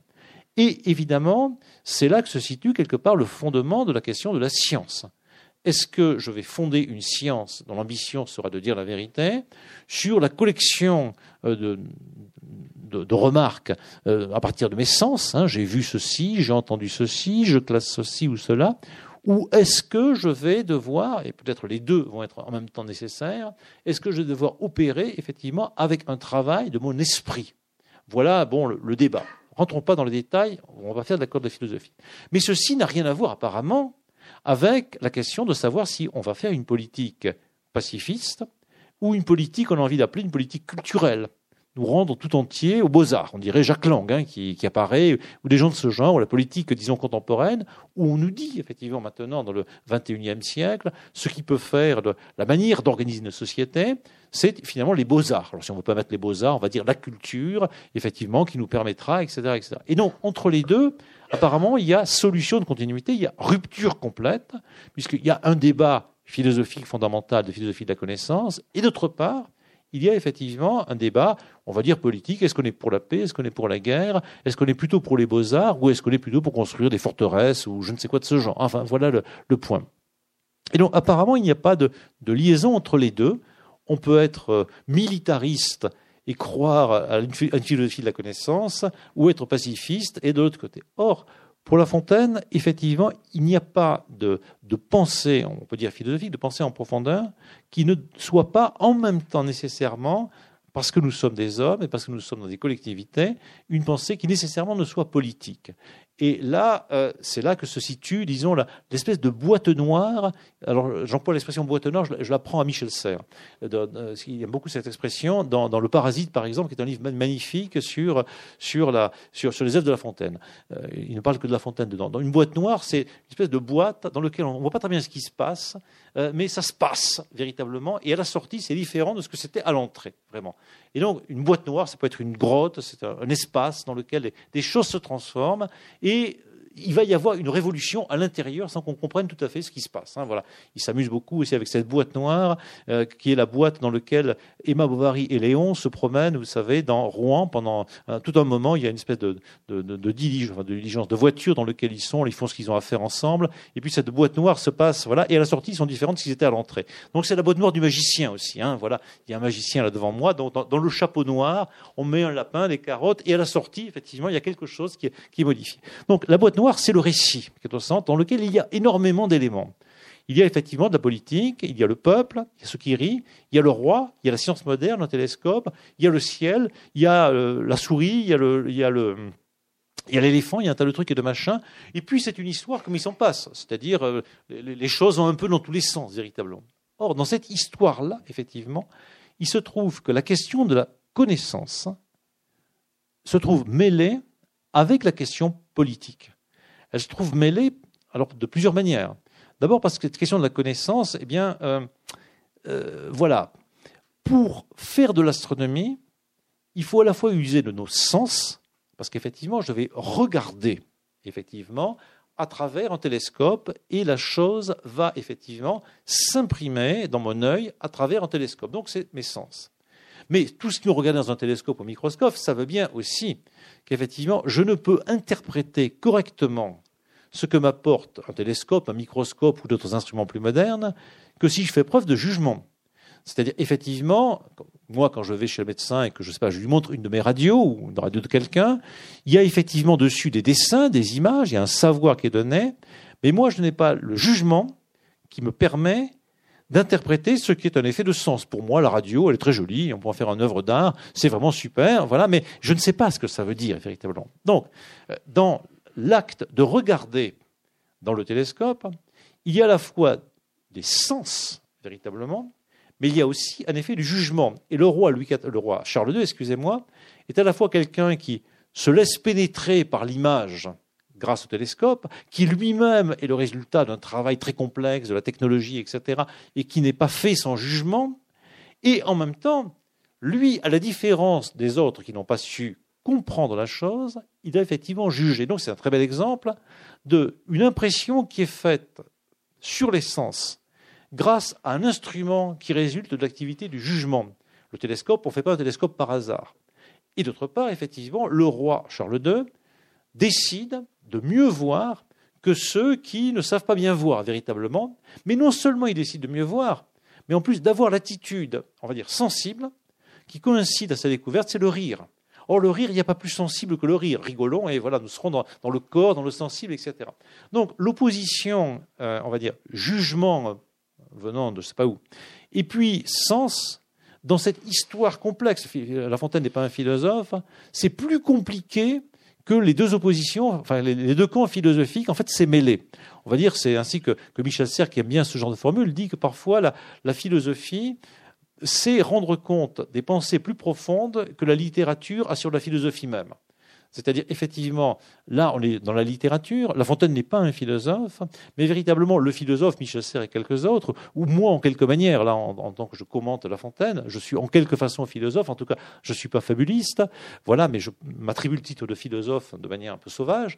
Euh, en décomposant un petit peu l'histoire, je fais apparaître, effectivement, ce qui, dans l'histoire, est entièrement mêlé. Alors, premier point, donc, les, apories philosophiques du début du texte sont maintenant comme euh, mêlées. Hein. Voilà, c'est plus compliqué que ça. Mais d'autre part, effectivement, le personnage qui voit, et qui voit bien, ce n'est pas n'importe qui, c'est le roi Charles II, et ce n'est pas n'importe quand, puisque c'est un contexte politique, puisqu'il y a un tas de gens autour, hein, voilà, qui sont là, on, hein, le collectif, qui croient qu'on doit faire appel aux chamans, aux sorciers, etc., pour prédire l'avenir, Donc c'est un collectif, c'est le on, et il y a celui qui intervient, qui lui est le roi, mais qui est aussi plus malin, plus intelligent que les autres, et qui est en position de faire basculer la situation soit vers la superstition, soit vers le rire et la science, et au bout du compte, la guerre ou la paix. Et donc là, il produit ce roi un geste presque infime. Alors cette notion de geste infime, elle est, elle est capitale pour comprendre la pensée de La Fontaine, mais aussi de Lucrèce. Bon, il, y a, euh, il y a deux manières de régner, hein, vraiment fondamentalement. Il y en a une qui consiste à, on fait des ordonnances, on fait des coups de gueule. Enfin, je fais un peu Macron, on est un peu jupitérien, on, envoie la foudre, enfin peu importe. non, on règne par la puissance. Voilà, qui peut être, euh, disons, un peu limité. Bon, l'idée, l'objectif, le fantasme, c'est en effet, bon, Jupiter. Hein, voilà, si je reprends cet exemple. Et Louis XIV est plutôt de ce côté-là. Hein, on règne par la puissance, et puis on, envoie son armée, ses troupes, euh, ses bombes nucléaires, enfin peu importe. Enfin voilà, et euh, on, est, puissant. Et puis une autre manière de, régner, qu'aime beaucoup La Fontaine, c'est de régner par un signe minimum qui produit un effet maximum. Alors c'est ainsi que dans le Songe de Vaux, il présente le surintendant Nicolas Fouquet. Il y a un grand débat un grand débat avec des fêtes sur euh, l'architecture, la peinture, la poésie, la musique, le jardinage plutôt, pour savoir qui est le meilleur. Et donc on débat, on s'oppose, et Vaux, euh, on est à Vaux, et Fouquet, au lieu de prendre une décision très nette, fait à un moment un tout petit signe, un petit hochement de tête qui relance le débat et la fête. Et donc ce petit hochement de tête nous laisse comme suspendus dans l'attente de l'autre merveille. Donc il y a une politique possible euh, du, souverain qui est presque une poutre, qui fait pratiquement rien et qui produit avec presque rien un minimum de violence, un minimum d'énergie, un maximum d'effets potentiels. Bon, c'est probablement la politique de Mazarin qui est à l'arrière de ce genre de modèle, la politique de Mazarin, Fouquet ou autre. C'est-à-dire, donc, pas des grandes gueules, pas des gens qui sortent l'arme nucléaire ou autre chose de ce genre, mais des gens qui en font le minimum, des, souverains anti-jupitériens, va-t-on dire. Et on voit bien hein, que dans la situation qui est là, euh, Charles II, est anti-jupitérien. Il n'est pas du côté de l'Olympe, qui est évoqué juste après. Il est du côté de celui qui descend au niveau des autres, qui s'assoit derrière le télescope, qui bon, prend le risque d'être un peu ridicule derrière le télescope, et qui va, au bout du compte, euh, faire surgir la vérité et on rit euh, avec tout le monde. Enfin voilà, on en rit. On ne sait pas qui rit. Hein. Voilà, le, roi aussi rit. Enfin, tout, le monde rigole. Voilà, une sorte de, communauté humaine du rire. C'est pas simplement le, rire le propre de l'homme. Le rire est une sorte de vertu politique qui nous met en quelque façon à égalité. Et donc se surgit à ce moment-là une sorte de leçon politique, c'est-à-dire effectivement ce souverain savant n'est pas simplement un souverain qui dirige une politique culturelle d'en haut, mais quelqu'un qui se mêle des affaires, le mot mêler est très important, le monde est un marchand mêlé pour La Fontaine, qui fait un acte minimum et qui produit peut-être un effet maximum. L'effet maximum, c'est d'empêcher la superstition d'emporter le peuple et donc enfin, les, tourbillons multiples et variés qu'il y a dessus. Alors, cela est au cœur de la, pensée de La Fontaine, mais ça vient de l'épicurisme aussi. Il y a une notion très ancienne qui s'appelle le clinamen. Alors là aussi, je reviens sur Michel Serres, qui interprète très bien cela. Le clinamen, donc, ça veut dire en latin l'écart un écart minimum, ou plutôt l'inclinaison. Donc on connaît un petit peu cette histoire. Donc Lucrèce explique que le monde est composé d'atomes. Les atomes, ce n'est pas des atomes euh, fabriqués de, protons et d'électrons, donc c'est des parties insécables qui tombent dans le vide à une vitesse absolument constante, hein, puisqu'on est dans le vide. Voilà. Et donc normalement, les atomes ne doivent jamais se rencontrer puisqu'ils vont tous aller avec la même vitesse. Hein, voilà. Mais pour qu'ils se rencontrent et que nous soyons là, il faut deux conditions pour Lucrèce. La première, il faut que les atomes puissent s'accrocher les uns aux autres. Alors Lucrèce a une idée, hein, il ne connaît pas les forces électriques, donc il voit des atomes un peu comme on dit en Occitan, des gafarotes, c'est des atomes poilus. Et donc avec des poils, ils s'accrochent. Mais ça c'est secondaire, mais c'est très important, il faut que les atomes puissent s'accrocher. Mais surtout, il faut qu'ils puissent se rencontrer. Et pour se rencontrer, il imagine que de temps en temps, de manière presque imperceptible, un atome par-ci par-là s'écarte légèrement, mais c'est presque rien. C'est très important, ce presque rien. C'est pas Dieu qui décide, c'est presque rien. Un atome par-ci par-là de temps en temps s'écarte de la trajectoire, et comme il s'écarte de la trajectoire dans une trajectoire qui est infinie dans un temps infini, eh bien, il va aller très loin. Et là, il va rencontrer d'autres atomes. Boum Et en rencontrant d'autres atomes, comme au billard, ça va déplacer des atomes dans tous les sens, et il y en a quelques-uns qui vont s'accrocher les uns aux autres. Et comme ils ont des poils, hein, ça, ça va tenir un petit peu, et puis ça va des tourbillons, et au bout du compte, magnifique, c'est nous. C'est-à-dire, effectivement, des structures d'ordre dans un chaos complet. L'idée de Lucrèce, c'est à partir du presque rien, du je ne sais quoi, du presque rien, arriver à constituer le monde l'univers total. Hein. C'est pour ça que l'univers est divers. Euh, l'univers est une divergence avec des petits accords qui produisent, hein, c'est une grande rime de La Fontaine de cette tradition-là, l'univers comme totalité. Hein, voilà. Alors, effectivement, là, il y a à la fois un modèle physique, et Serre insiste bien dessus, aussi un modèle politique. C'est-à-dire, euh, voilà, il n'y a presque rien, il y a un petit écart, il y a un souverain qui, qui ne dépense pas ses armées, qui ne dépense pas son argent, etc. Enfin voilà, la force, hein, Jupiter, enfin Olympe, etc. Et qui va inciter par une action minimale à quelque chose qui a des effets potentiellement considérables. Hein, voilà. Et donc on est euh, dans quelque chose de vraiment assez intéressant et on voit bien qu'on est là aussi en lien avec la philosophie de la connaissance. Parce que ce souverain-là, d'une part, intervient sur l'espace de la connaissance, du savoir, voilà, mais aussi son acte est presque indétectable. Il faut vraiment la fable, il faut vraiment réfléchir pour voir ça. C'est beaucoup moins bruyant un souverain qui se met euh, assis et qui regarde le télescope et qui dit les gars, c'est pas une souris, enfin c'est une souris, c'est pas un monstre, ça c'est presque rien. Et donc la fable elle-même fonctionne comme un télescope. Vous savez que Proust dit que la grande littérature, c'est cette sorte de télescope ou un microscope. Il a les deux images. C'est-à-dire que la grande littérature, c'est celle qui nous fait apercevoir dans le réel ce qu'on ne voit pas nous-mêmes. Alors qu'est-ce qu'on voit dans le réel quand on est autour de 1677-18, là, au moment où La Fontaine écrit? On voit les guerres, bon, Louis XIV, les armées, la traversée du Rhin quelques années avant, etc. Enfin bon, voilà, un roi puissant, Versailles qui se construit, etc. Bon, ça a vraiment de la gueule, surtout quand on est du point de vue français. Hein. c'est un roi extraordinaire, c'est le roi Soleil. Donc vraiment, voilà. Et puis, à l'arrière-plan, très loin, un roi d'Angleterre. Bon, l'Angleterre, pour les, Français de l'époque, euh, c'est des Anglais. Hein. voilà, bon, c'est pas, terrible. Hein. Voilà, personne n'admire Shakespeare. Enfin voilà, bon, c'est loin, il, pleut. Enfin, je sais pas. Enfin voilà, il, parle pas bien. Voilà, le, territoire de la civilisation, c'est la France, mais c'est l'Italie, le territoire de la puissance, vraiment, c'est l'Espagne. Enfin, euh, voilà, encore hein, dans, dans ces temps-là, même si l'Espagne, voilà. Donc l'Angleterre n'a pas le statut qu'elle a aujourd'hui. Hein, euh, c'est par là-bas, hein, c'est au nord, il fait un peu froid, etc. On, sait que c'est un royaume important, mais mais, bon, ce, n'est pas l'équivalent de l'Italie, bien entendu, et ce n'est pas l'équivalent de la France, qui est le royaume le plus puissant, enfin en tout cas apparemment central avec ses 20 millions de Français et quelques poussières, donc qui est là véritablement. Donc dire, euh, on va s'intéresser à un roi qui constate qu'une souris est dans un télescope euh, c'est pas grand-chose. Hein. c'est regarder quelque chose comme le vrai derrière l'apparence. L'apparence, c'est Louis XIV qui est en train de triompher, c'est Olympe, voilà le grand spectacle, vous savez, la, société du spectacle de Debord, voilà le spectacle. Et à l'arrière-plan, vous avez une autre scène, plus loin, là-bas, du côté de Londres, dans la brume, du côté de Greenwich, on ne sait pas très bien où c'est, c'est les Anglais.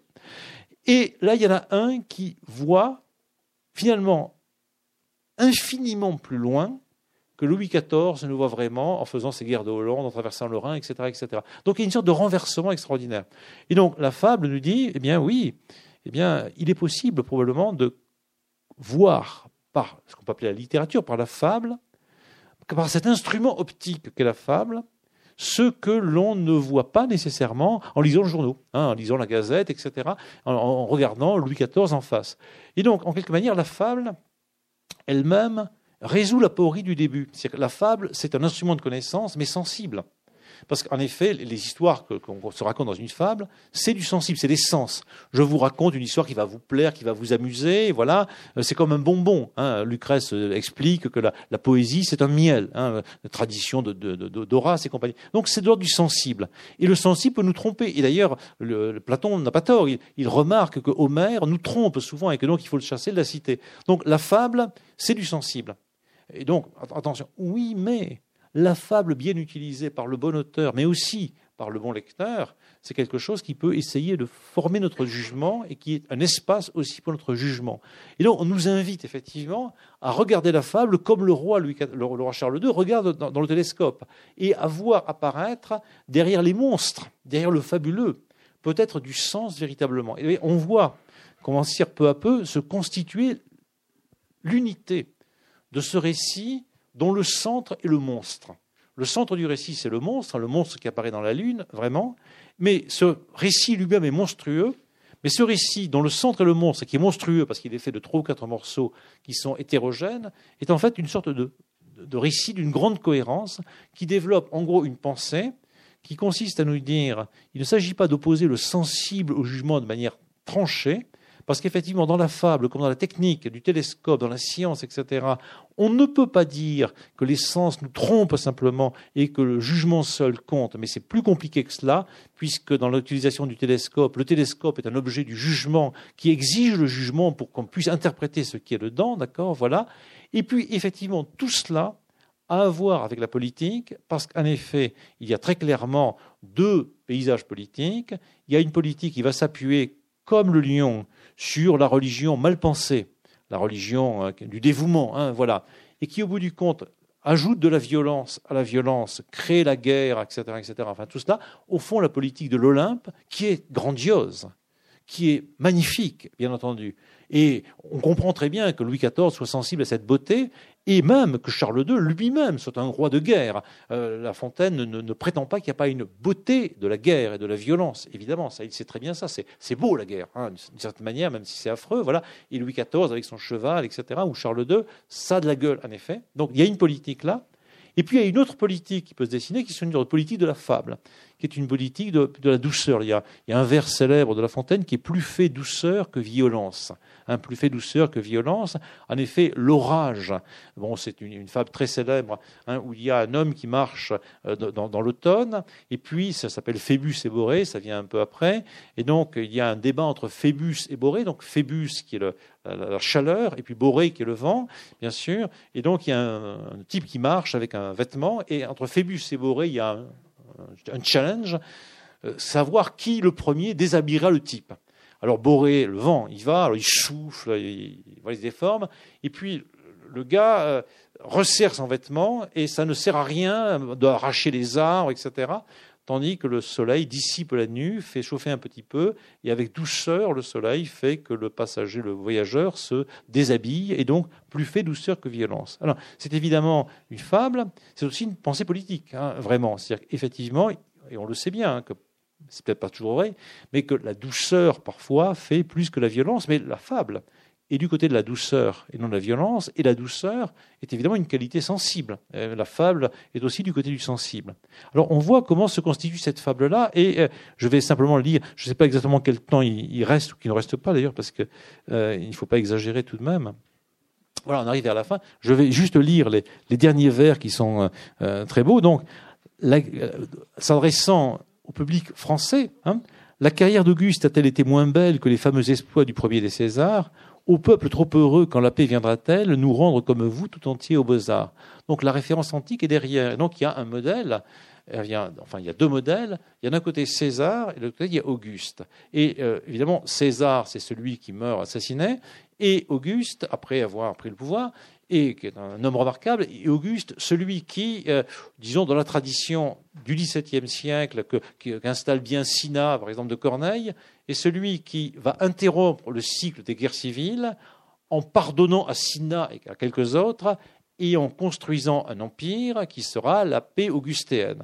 Et donc Auguste, c'est celui qui a été dur, voilà, violent, etc., mais qui, euh, avec Mécène, avec ses ministres, avec, son entourage, va établir quelque chose qui dépasse effectivement la politique de la guerre, qui sera une politique de la paix qui va durer, bon, on va dire, les quatre siècles, enfin, c'est pas que la paix, bien entendu, les quatre siècles de l'empire qui sont après. Et donc, on propose effectivement à Louis XIV le modèle augustéen, qui d'ailleurs il est pris à accepter, en lui rappelant qu'il ne doit pas être un César, ben, ce qu'il est depuis quelque temps, hein, puisque donc il fait la guerre, voilà, il a éliminé quelques ennemis. Il serait temps d'arrêter un peu tout cela pour passer à autre chose. Et puis donc le peuple anglais hein, serait ce peuple vraiment heureux. On peut attendre après les guerres initiales du royaume, mais il n'y aura pas cela on peut attendre avec la paix d'Imeg ou autre, on peut attendre, on peut espérer que peut-être il y aura une paix, la paix qui nous rendra comme vous tout entier aux beaux-arts, c'est-à-dire euh, à la fois ce que nous appelons la littérature, la musique et autres, et probablement aussi les sciences, mais c'est assez joli puisqu'on glisse de la science, de l'Académie des sciences avec l'astronomie, à quelque chose qui pour nous peut-être est en rupture avec la science, qui est l'art, mais pas pour La Fontaine. Hein, vraiment, bon, les, les arts procède en quelque façon des sciences. Et encore une fois, on est vraiment du côté un peu de Michel Serres, qui aime beaucoup, comme moi, La Fontaine, parce qu'en effet, ce, hiatus entre les arts et les sciences, qui est, qui est moderne, qui est vraiment constitutif de notre, de notre culture, n'a pas toujours été le cas. Il est à bien des égards regrettable. Et c'est pour ça que hier, on faisait à l'hôtel de la César les, journées portes ouvertes de l'Académie des sciences et des lettres, parce que c'est un des lieux, effectivement, dans ce magnifique hôtel de la César, où peuvent se rencontrer des chimistes, des physiciens, des astrophysiciens et des poètes. Voilà. Et donc, il, je, termine un petit peu là-dessus. Donc, il y a, euh, pour terminer là-dessus, pour faire une sorte de publicité, pour ceux qui voudront rencontrer une rencontre entre les sciences et les arts, eh bien, il se trouve qu'il y a un type qui s'appelle Jacques Mitch qui a fait un film de science et d'art qui s'appelle Le Fils de Nandertal, qui est une fable un documentaire absolument honteux dans lequel en plus on me voit avec ma petite amie Linda, puisque je suis le professeur chasuble avec une rousse épouvantable, voilà, et qu'on projettera ça euh, à l'intérieur du festival abominable qui s'appelle le Fifi Gros, qui est vraiment très bien, donc et que des blagues, dans lequel effectivement il y a du savoir, du rire et effectivement des beaux-arts, et dans lequel on peut espérer cheminer en voyant des monstres la paix, peut-être, vers la paix, grâce peut-être aux beaux-arts, voilà. Et puis pour terminer, ceux qui ont envie d'aller en Rabastin dimanche après-midi, avec Philippe Versellotti, nous présentons euh, son exposition à 4 heures de l'après-midi dans le musée merveilleux qu'a créé Guy Hachel de Toulza, et dans lequel il y a toutes sortes de trucs assez bizarres, euh, dont des, phallus romains très intéressants pour ceux que ça intéresse, mais aussi euh, des vêtements et aussi magnifique artiste Jeanne Hatché, que ceux qui ne connaissent pas Jeanne Hatché, qui est la grande découverte de Rabastin, c'est-à-dire l'équivalent de Camille Claudel, mais dans la zone de Toulouse, euh, parce qu'elle était la maîtresse de Moucha, elle a beaucoup souffert aussi, comme Camille Claudel a souffert dans son genre. Magnifique peintre, mais il y a aussi Verselotti, qui lui est un peintre vivant que nous présenterons. Voilà. Alors pour la semaine, le, prochain, le prochain, le prochain classique de détail, je prends un texte euh, très connu ou très inconnu de Vivant de Nom. Vivant de Nom, tout le monde connaît son nom parce qu'il s'appelle de Nom, mais aussi parce quand on rentre au Louvre, il y a l'aile de nom. C'est un des grands fondateurs du musée du Louvre, c'est un des compagnons de Napoléon dans l'expédition d'Égypte, et c'est l'auteur d'un des plus merveilleux petits romans érotiques du XVIIIe siècle, qui a le plus beau titre de la littérature de tous les temps, qui s'appelle Point de lendemain. Hein, donc Point de lendemain, voilà, euh, voilà. Et donc bientôt Point de lendemain, voilà. On prendra le début, qui est vraiment absolument merveilleux, hein, voilà. Et euh, voilà et qui est épicurien. Voilà, on arrête un peu là-dessus et puis euh. Vous venez d'entendre Yves Le Pestipon lors d'un classique au détail consacré à la fable de La Fontaine, Un animal dans la lune, lundi 18 septembre 2017.